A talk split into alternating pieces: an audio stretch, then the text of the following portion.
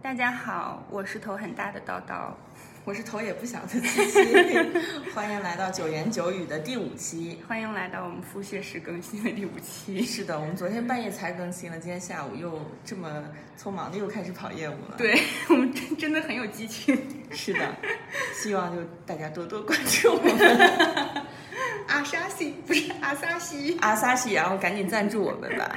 呃，我们今天来到了上海周围的这个古镇朱家角，嗯，然后来找我们第一期里面提到的老顾。老老老顾，老顾，我说的就是老顾。 对，然后嗯，你还没说你好，你要不要跟我们潜在的观众听众打个招呼？大家好，我是老顾。老顾，你来介绍呗。嗯，我我来介绍，嗯，因为我们之前就是。嗯，跟着老顾吃喝玩乐就觉得特别开心。然后七七说她都还没有来过朱家角，然后这次终于有机会我们就过来。然后我们现在，嗯，我也不知道要怎么介绍老顾的职，老顾的老从顾自我介。行绍业一下。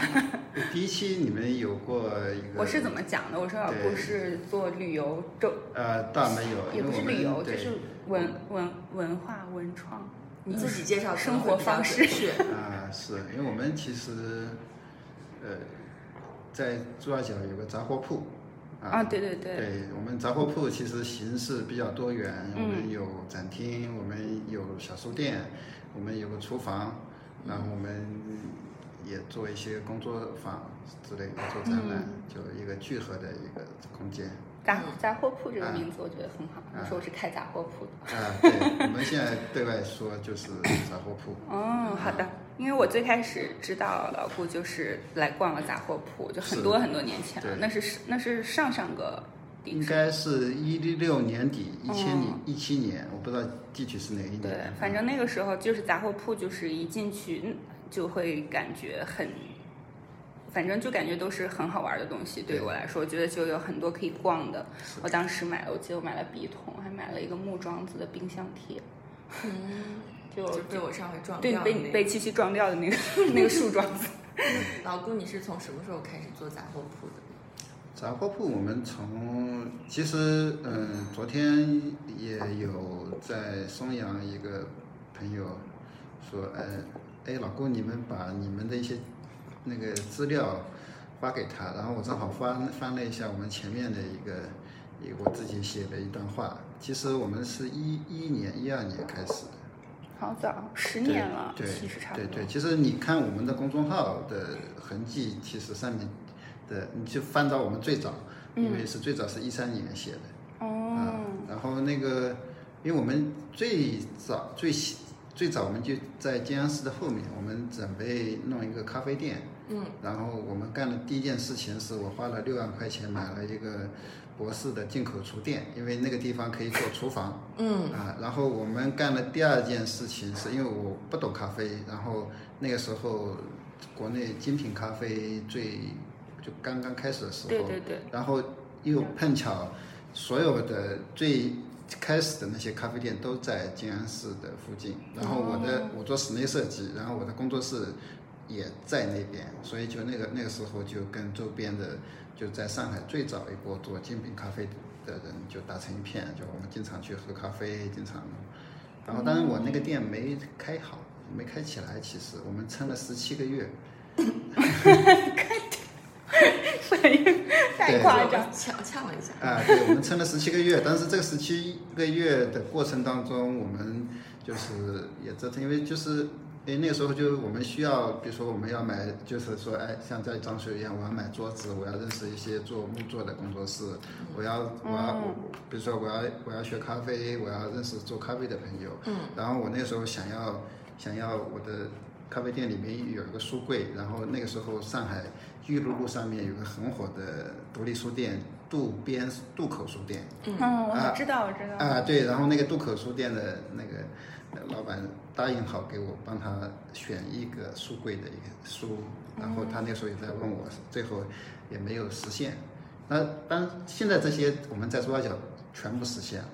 啊、啊、所以但是因为坚持了十七个月之后，我们就把店给归还给呃人家了嘛。然后，但是这个事情就是等于说起了一个念，嗯，然后我们就开始，因为我做设计，然后我人比较自由，那个时候就经常背了个书包就跑成都、跑厦门、跑广州、跑北京，到处认识各种各样的工作室。然后这个其实也是国内一些独立工作室就是起势的时候，他那时候也是淘宝店，就是淘宝最大兴起到的时候，那时候就是淘宝的天下嘛。但是那个时候其实是、是是没有任何的政策的限制，就是你谁有东西就可以上淘宝开淘宝店，然后它其实是那个时候就很公平，就很自由。哦嗯啊，然后后来有很多政策嘛，嗯，对，然后就他那个时候我们就，而且那个时候的节点又是微博刚刚兴盛的时候，嗯，我们其实你像玛莎啊什么的，我们都是通过微博博认识的的， 对，我们一见网友就一波一波的，嗯啊，就就后来也是个好时候，那个时候啊，就对，做对这个啊，对。然后其实我到上面目前也很受用当时的结识的一些工作室，嗯然后因为你想想看，那么多年，他们有的起来之后，已经成为他们各自领域的意见领袖了。哦，很简单，就是默默。啊，是的，对对，然后我们还有一个广州的一个工作室，那你像包括我们厦门几个认识的朋友，他其实已经就是因为我们其实没做什么东西，但是就猪八角其实是我们后来机缘巧合来到猪八角，然后我们正第一个落地有个实体的空间，然后我们第一个把门打开，有客人进来，然后我们卖掉了第一杯咖啡，我们卖掉了第一个东西就在猪八角，然后这个其实真正接了地气，然后我觉得是是我们真正能够就是把这件事情能够维续下去的一个一个地方。嗯啊，为当什么选择朱家角？所以我们就是因为路过，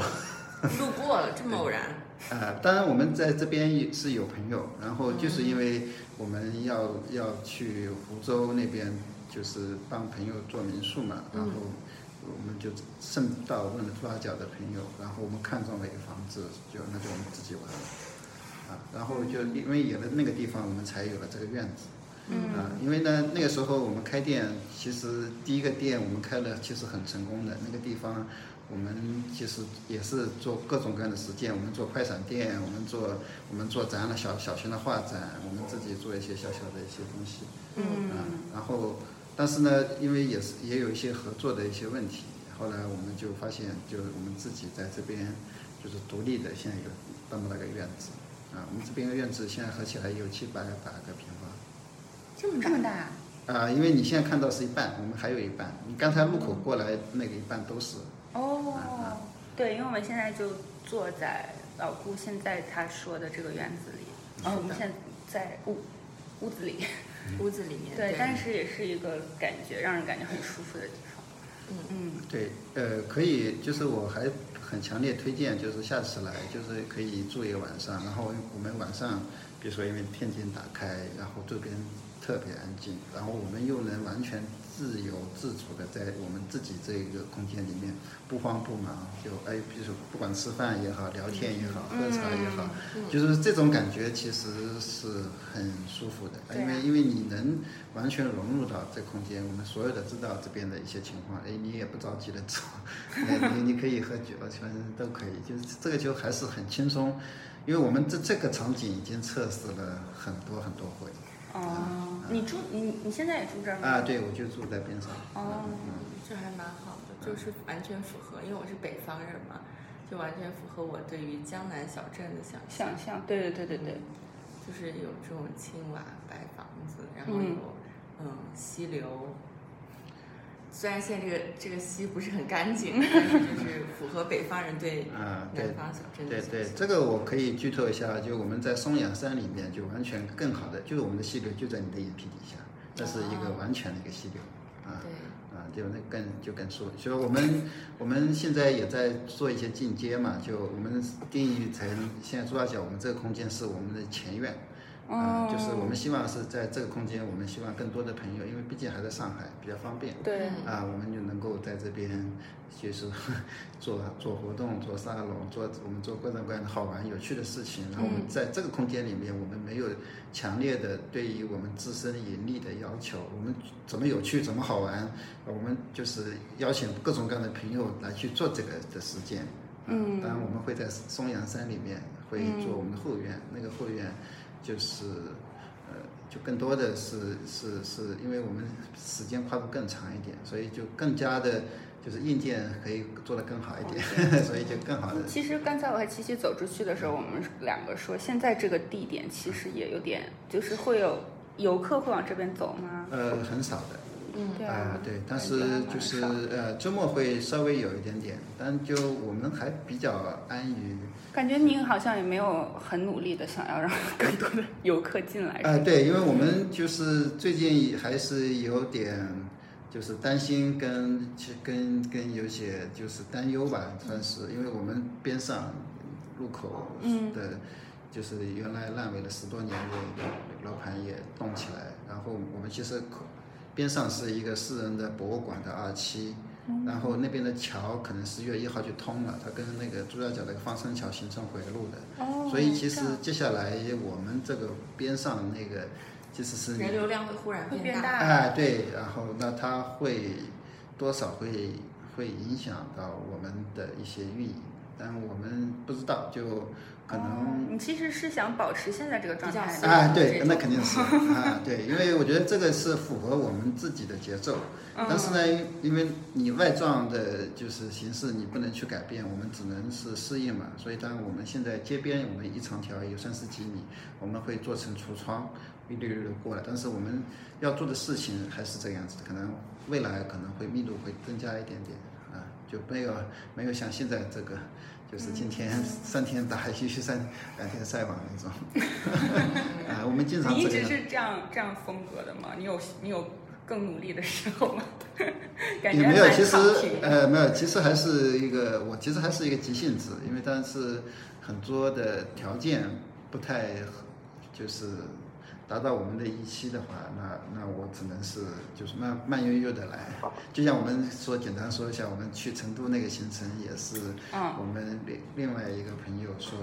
他有这个计划。然后，因为因为这个事件已经说了很久，酝酿了很久，嗯但是你真正从想去做，那那他有一个有有个判断，比如今天一定要做这个事情，那对我们的整个节奏就是，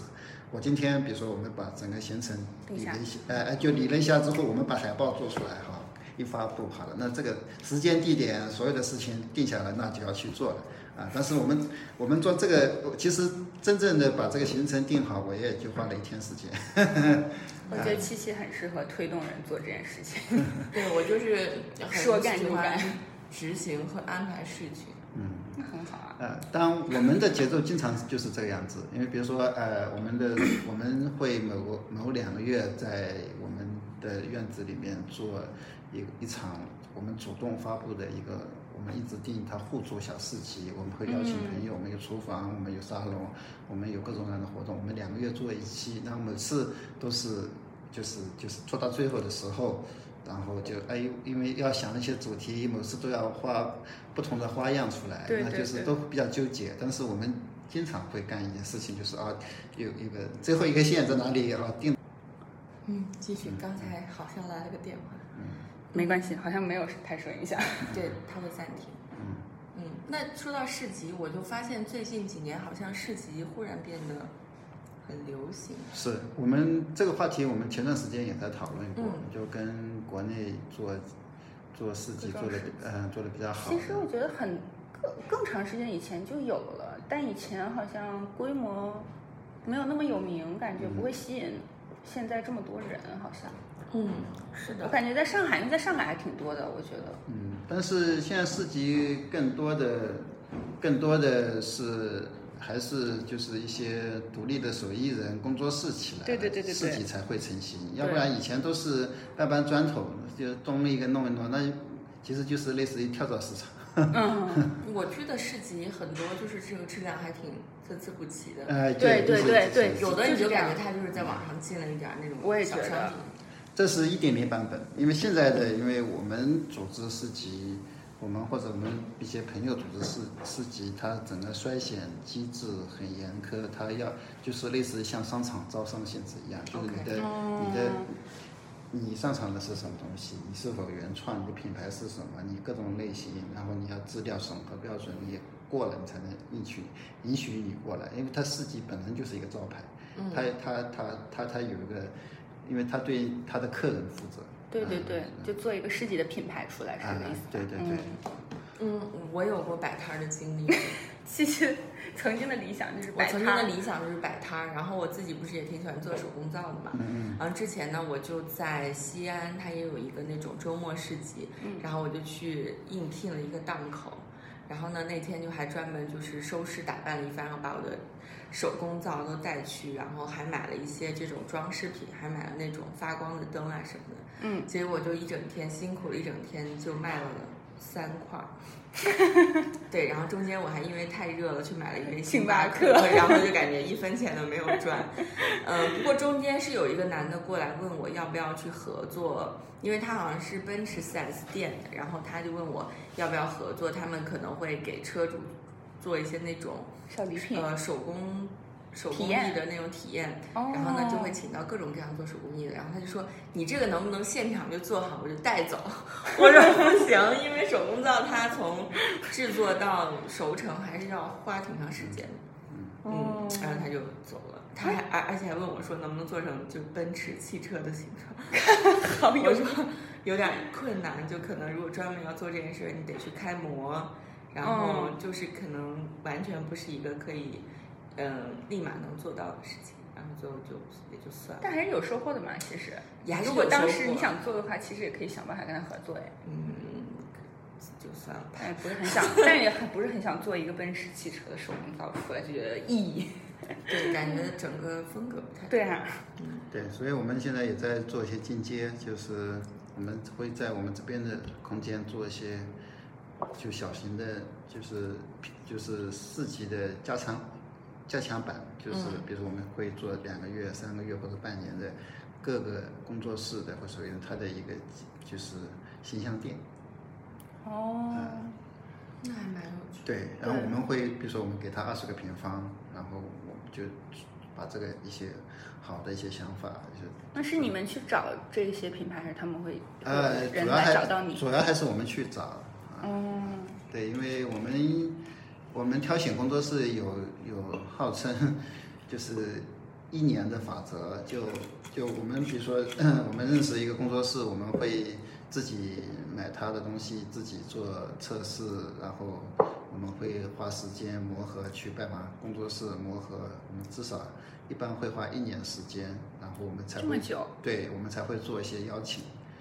的动作，除非会有一个我们觉得认可的一个朋友或者是谁做一个背书一样，他觉得啊他 OK 或者或者介绍那种，我们会适当的缩减这个行程。就是这个我们特别早期的时候，我们是都是花很长时间去磨合这些东西。嗯啊，因为因为我们也更多的是希望说，就在我们空间里面，所有的这些东西，我们都是通过自己的我们的眼光或者我们自己的测试，能够给大家，因为就是也希望形成让我们的朋友形成一个惯性，就是啊。老顾这这边的 东西其实都已经筛选过的，然后就是你你在我这边看到东西觉得有用就好，你就因为而且我们还有个自对自己要求就是工作室卖多少钱，我们也卖多少钱，啊，我们也不加一分钱。然后还有一个事情就是，我们也不希，我们也希望工作室他对于他的一些东西有一个。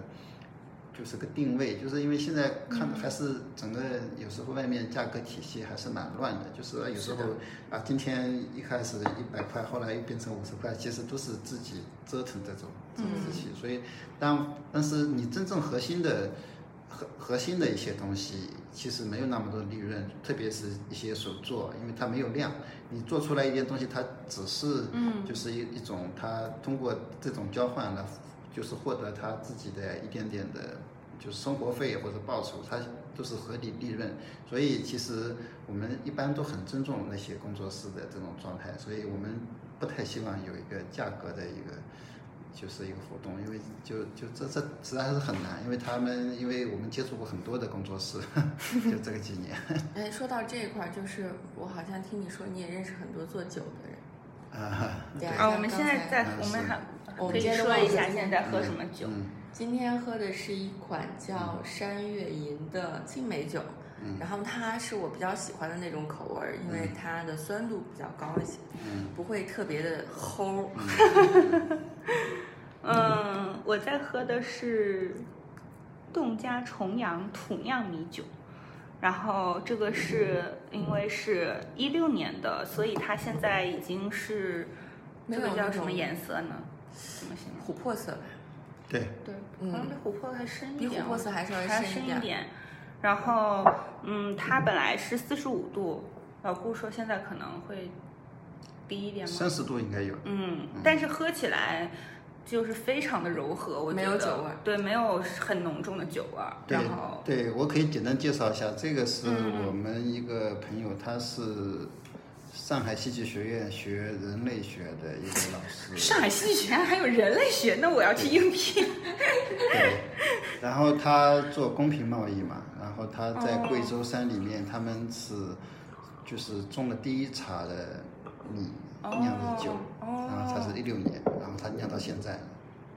啊，然后这个是五年陈，哦，那很有意义啊！顿时觉得对对对，公平贸易喝的还哦这是个听起来喝的还是故事。是啊的，对，但呃，就因为这个这个酒，我嗯，我也不知道是我这边的套路还是什么，因为我们因为有时候有时候自己喝嘛，然后、嗯但是有时候摆在那边，有些朋友过来也看到了这个酒怎样，当然要问价格，但我因为还是蛮贵的嘛，然后。然后觉得说，哎我可以给你喝一点，然后，然后 他，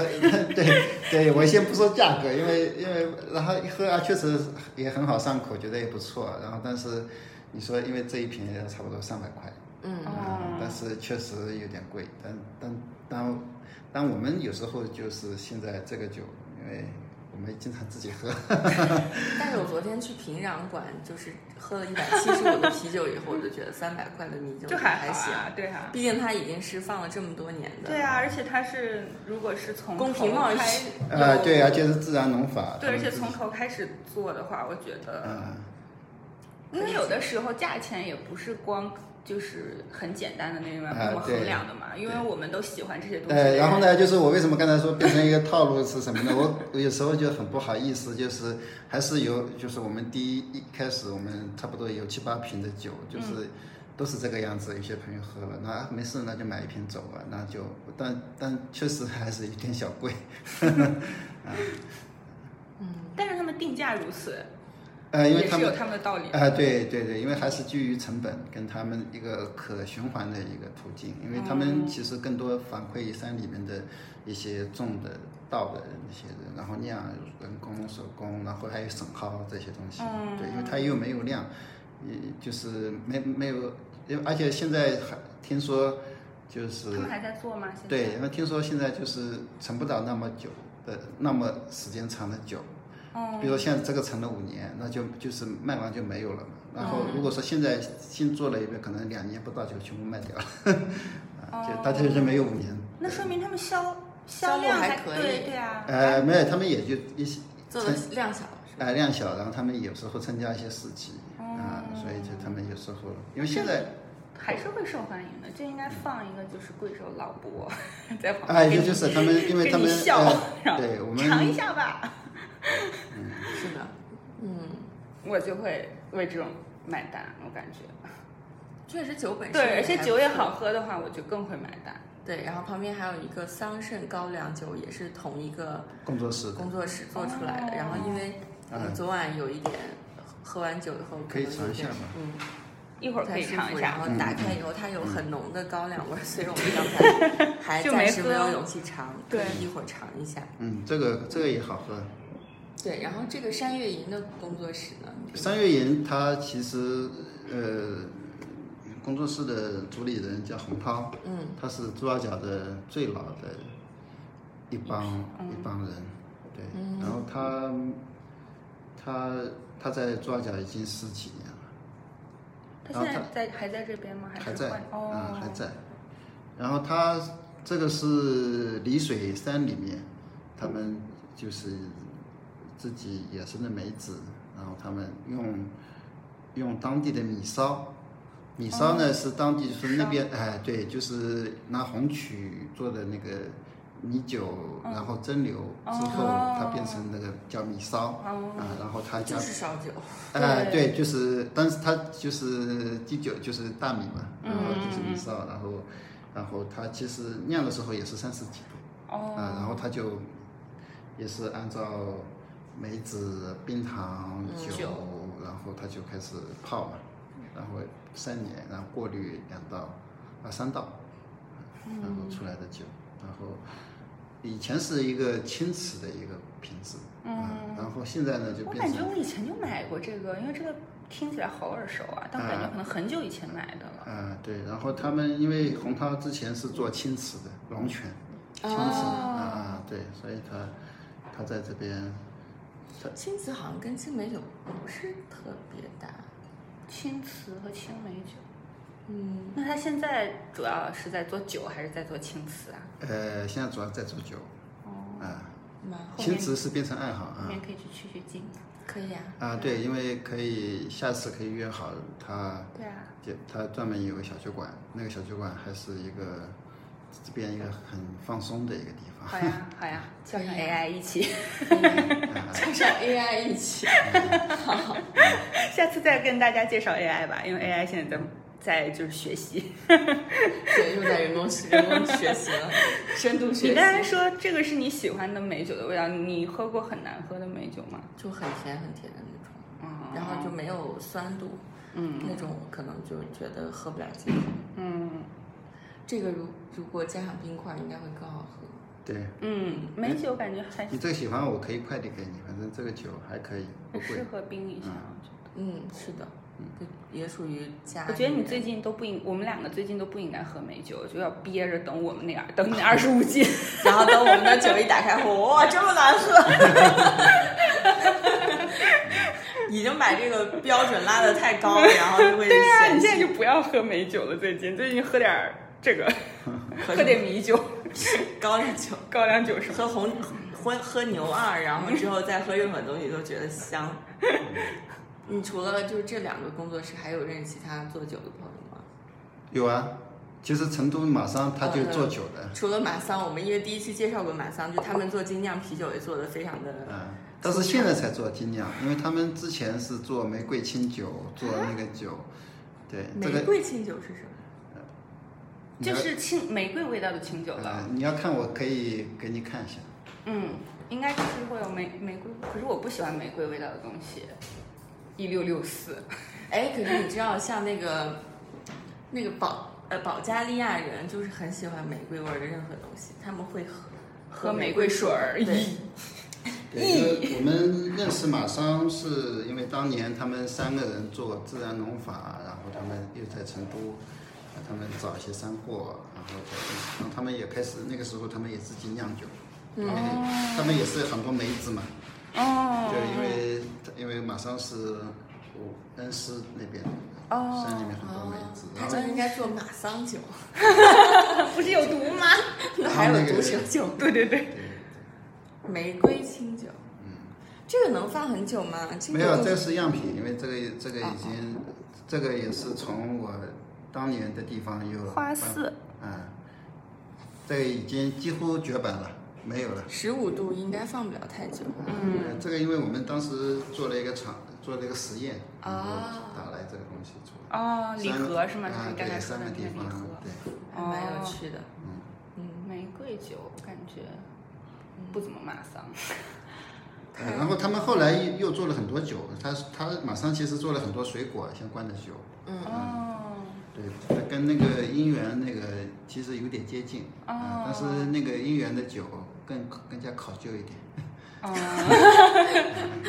马上听到这个，不知道会不会伤啊心。然后我们还有一个，下次认识一个我们在杭州做精酿的朋友，他很有名，我我我只能给你们酒瓶子看。 太有名了，所以都不能说名字。哎，呦，待会儿说。那个杭州的男人，对，有一个杭，难道是马 云？对，就现在老顾去拿那个精酿的酒瓶子。对啊，为什么我们我们什么时候能出名啊？这样我们就可以成为那两个，我们现在就是想坐享其成，等阿萨奇然后投喂我们， 你这样的心态怎么可能会成？头喂口粮。对，它是杭州有个西岭印社的， 啊就是书籍装帧就是设计总监。哦，然后怂心人理党，映 射，对对，然后叫王鑫，啊、然后他默默所有的视觉的东西都是他做王鑫在做的，嗯对，然后他们跟跟他一个朋友学美术什么博士在读，叫怂人胆这个名字听起来一点都不像是南方的某一个品牌。然后他们做精酿，他们当年什么获了一个奖，然后弄了奖金，买了一稍微升级的设备，酿了第一桶的酒，我们还去杭州去喝。哦怎么样啊？啊，就是呃精酿的那个，它其实还味道是可哎，对他们还是做的就是很纯纯正的这种啊，但是现在嗯也、也就是稍小有规模嘛，他们会做跟一些音乐节、跟一些音乐、哦跟一些一些厂牌、跟一些一些活动。出息了，现在已经。对，做大做强了。对啊对对对也应该应该也有投资了，就就相当于哦做的规模我就起挺来担心这种就是很好的品牌被资本介入的小皮鞭抽打之后，就会丧失它原本的这种味道。但他们因为本身都是做设计跟文化相关的，他们对自己的东西有嗯很他们爱护，对，很坚持。但确实有你的，我们有身边的，就是做精酿的那个例子，就完全背的小皮鞭打的打的已经找不到北，啊，他已经就是到处扩张，到处。就产品线，它就是嗯一个又一个，它很多东已西经从精酿变工业啤酒了。呃，这个倒还好， 这也不算吧啊、这还好，因为精酿它有它的那个它的生产工艺跟体系，因为嗯工业啤酒是完全另外一种体系，啊、 OK 对，它不一样。然后呢，我们说还另外一个，它是那个花雕十年，也花雕，对，这个就是本来是留了一瓶，想要你们来喝，但是就前几天就晚了这么几天。那是，然后对，存不住酒。 啊，是，然后他那边的是正宗的绍兴的花雕，然后他就开一坛酒装五十瓶嘛，然后大家分一分，再哦，对，我听说中国以前是有传统，如果生了女儿要存一瓶花雕，然后等女嗯儿出嫁的时候，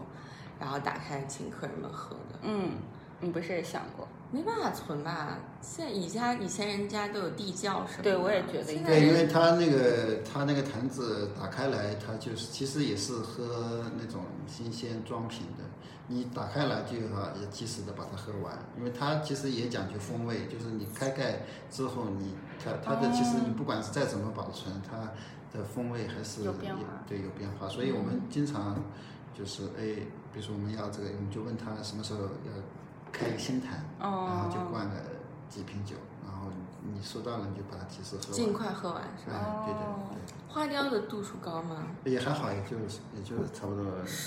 十花雕黄酒吗？花雕好像现在十五度，十五度，就是在我的认知里，我不会说我今天想喝酒，我就会想喝花花雕我会觉得它会属于稍微传统。一点的，嗯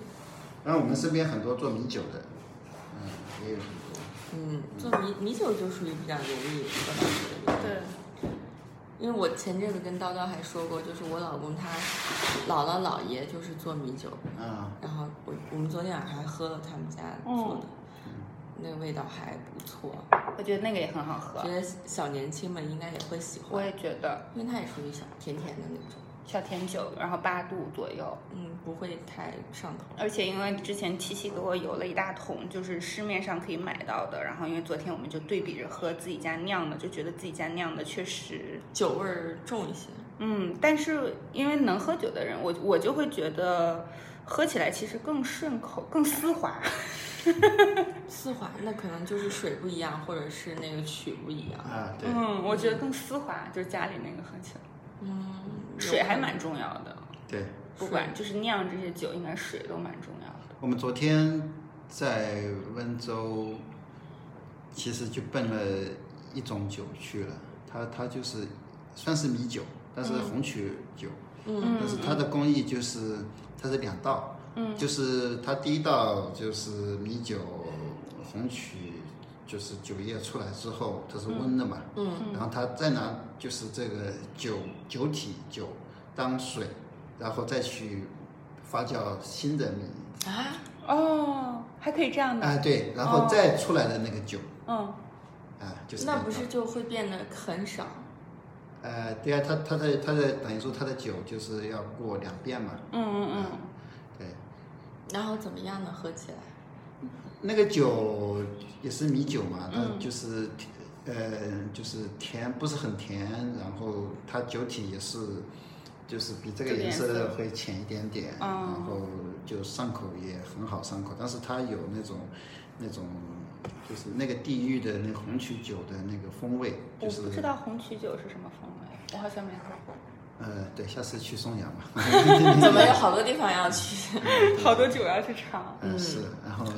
他他那个酒就很特别，但是当地人拿这个酒是做料酒的，好我浪们就费。去喝人家的料，就像去阿那亚去别人的院子里玩儿，去喝酒，去喝人家的料酒。啊、对，因为当当地他就这个酒还是一个当地食材的一个烹饪的一个技法，所以就他嗯哦就是就在地的一些食材风物，他这个酒做出来。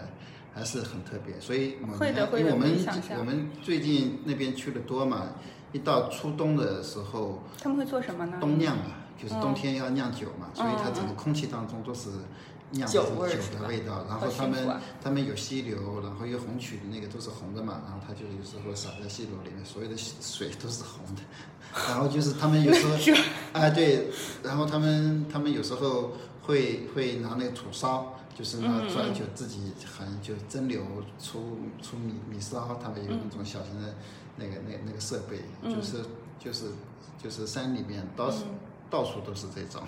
好开心啊！嗯这个山里面有机会可以去我也想到这个山里面去。哎，对，这个其实还是这这种场景是经常见到。如果你要去往那个方向走，哦福建北部，他们会用这个二次蒸馏的红曲酒，会烧什么菜鱼、鱼那吗个呃海鲜吗？呃，倒没有，因为他们一道是就让它当料酒，二道他们就比较正规都是喝嘛，但是那个比较少，哦听说，因为我们那天就就就拿了五斤，然后他是最后的五斤，我们也是当地的一个一个人，就看守所的那个警察 ，就他就特意帮我们找了找了，就从他山里面就最后要大概五斤过来，啊，就哦，就喝挺了好，些我觉得喝那些酒很适合配，呃，绍兴菜啊这些，就这种有很多糟卤之类的东西、啊配在一起，感觉很搭。我之前的一个领就是设计团队的领导，他在当年就是疫情还没有出现的时候，在 Airbnb 上，嗯然后就做呃中国米酒的那个体验体验，然后就哦很多外国游客都会去。应该很受，应该还蛮受欢迎的，我觉得。对，因为这个酒应该是他们从来没怎么体体验啊验过，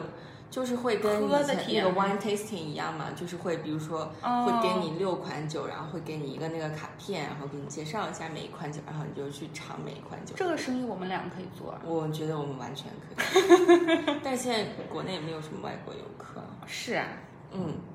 对。然后之前我还看了一个那个故事，我还挺惊讶的，就说日本的那个烧酒其实嗯是来源于阿拉伯。啊，它有两种说法，好像我记得，嗯，也有一种说法是从中国这条线路穿过去的，好像。我主要惊讶的点是阿拉伯那边会做烧酒，因为我一直以为穆斯林是不会喝酒，哦，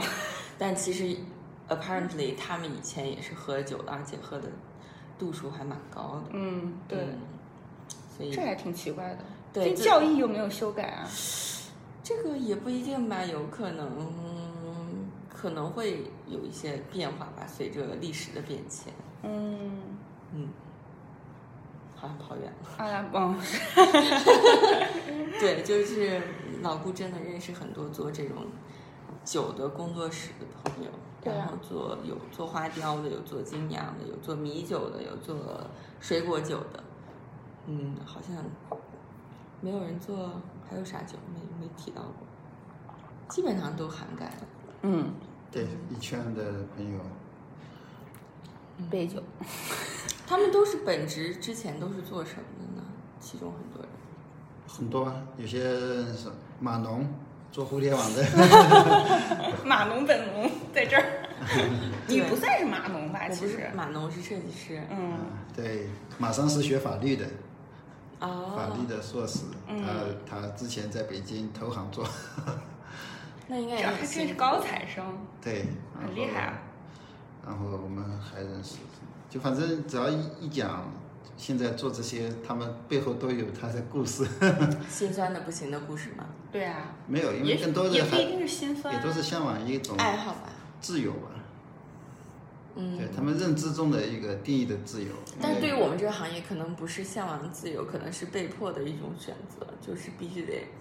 在某个年龄之后就要换一个行业去做。嗯，他因为他说他们行业，因为七七说互联网他的行业业就设是计对师人的行业吧年龄